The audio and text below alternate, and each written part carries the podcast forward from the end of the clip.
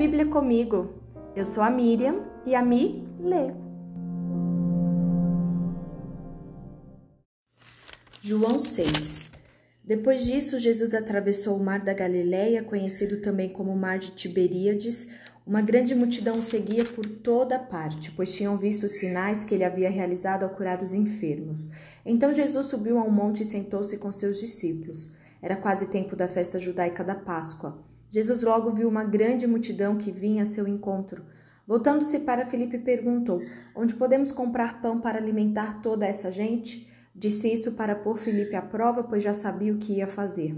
Filipe respondeu: Mesmo que trabalhássemos vários meses, não teríamos dinheiro suficiente para dar alimento a todos. Então, um de seus discípulos, André, irmão de Simão Pedro, falou: Aqui está um rapaz com cinco pães de cevada e dois peixes. Mas que adianta isso para tanta gente? Jesus respondeu: Digam ao povo que se sente. Todos se sentaram na grama que cobria o monte. Só os homens eram cerca de cinco mil. Então Jesus tomou os pães, agradeceu a Deus e os repartiu entre o povo. Em seguida, fez o mesmo com os peixes, e todos comeram à vontade. Depois que todos estavam satisfeitos, Jesus disse a seus discípulos: Agora juntem os pedaços que sobraram para que nada se desperdice. Eles juntaram o que restou e encheram doze cestos com as sobras. Quando o povo viu Jesus fazer esse sinal, exclamou: Sem dúvida, ele é o profeta que haveria de vir ao mundo. Jesus sabia que pretendiam obrigá-lo a ser rei deles, de modo que se retirou sozinho para o monte. Ao entardecer, os discípulos de Jesus desceram à praia, entraram no barco e atravessaram o mar em direção a Cafarnaum. Quando escureceu, porém, Jesus ainda não tinha vindo se encontrar com eles. Logo, um vento forte veio sobre eles e o mar ficou muito agitado. Depois de remarem cinco ou seis quilômetros, de repente viram Jesus caminhando sobre o mar em direção ao barco.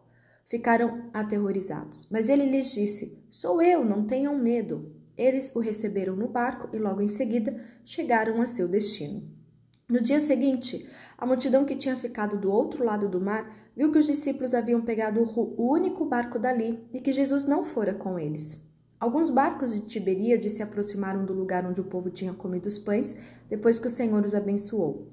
Quando a multidão viu que nem Jesus, nem os discípulos estavam ali, Todos entraram nos barcos e atravessaram para Cafarnaum a fim de procurá-lo. Encontraram-no no outro lado do mar e lhe perguntaram: Rabi, quando o Senhor chegou aqui? Jesus respondeu: Eu lhes digo a verdade. Vocês querem estar comigo não porque entenderam os sinais, mas porque lhes dei alimento. Não se preocupem tanto com coisas que se estragam como a comida, mas usem suas energias buscando o alimento que permanece para a vida eterna, o qual o Filho do Homem pode lhes dar pois Deus, o Pai, colocou em mim seu selo de aprovação. Nós também queremos realizar as obras de Deus, disseram eles. O que devemos fazer? Jesus lhes disse: Esta é a única obra que Deus quer de vocês. Creiam naquele que ele enviou. Eles responderam: Se deseja que creiamos no Senhor, mostre-nos um sinal. O que o Senhor pode fazer? Afinal, nossos antepassados comeram maná no deserto. As Escrituras dizem: Moisés lhes deu de comer pão do céu. Jesus disse: Eu lhes digo a verdade, não foi Moisés quem lhes deu o pão do céu. É meu Pai quem dá o verdadeiro pão do céu a vocês. O verdadeiro pão de Deus é aquele que desce do céu e dá vida ao mundo. Senhor, dê-nos desse pão todos os dias, disseram eles. Jesus respondeu: Eu sou o pão da vida. Quem vem a mim nunca mais terá fome. Quem crê em mim nunca mais terá sede. Mas vocês não creram em mim, embora me tenham visto. Contudo, aqueles que o Pai me dá virão a mim e eu jamais os rejeitarei, pois desci do céu para fazer a vontade daquele que me enviou, e não minha própria vontade. E esta é a vontade de Deus, que eu não perca um sequer de todos que ele me deu, mas que ressuscite todos no último dia. Pois é a vontade de meu Pai que todo aquele que olhar para o Filho e nele crer tenha a vida eterna. E eu os ressuscitarei no último dia. Então os judeus começaram a criticá-lo, pois ele havia afirmado: Eu sou o pão que desceu do céu. Diziam: Este não é Jesus, filho de José? Conhecemos seu pai e sua mãe, como ele pode dizer: Desci do céu?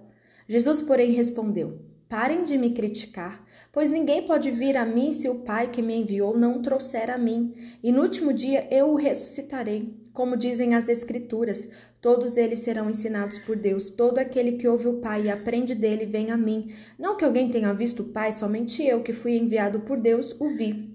Eu lhes digo a verdade: quem crê tem a vida eterna. Sim, eu sou o pão da vida. Seus antepassados comeram maná no deserto, mas morreram. Quem comer o pão do céu, no entanto, jamais morrerá. Eu sou o pão vivo que desceu do céu. Quem comer deste pão viverá para sempre. E este pão que eu oferecerei para que o mundo viva é a minha carne. Então os judeus começaram a discutir entre si a respeito do que ele queria dizer. Como pode esse homem nos dar sua carne para comer? Perguntavam.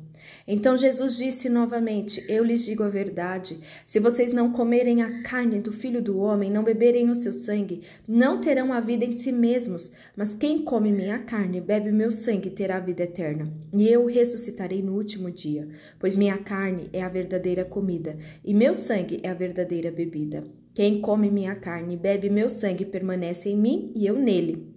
Eu vivo por causa do Pai, que vive e me enviou. Da mesma forma, quem se alimenta de mim viverá por minha causa. Eu sou o verdadeiro pão que desceu do céu. Seus antepassados comeram maná e morreram.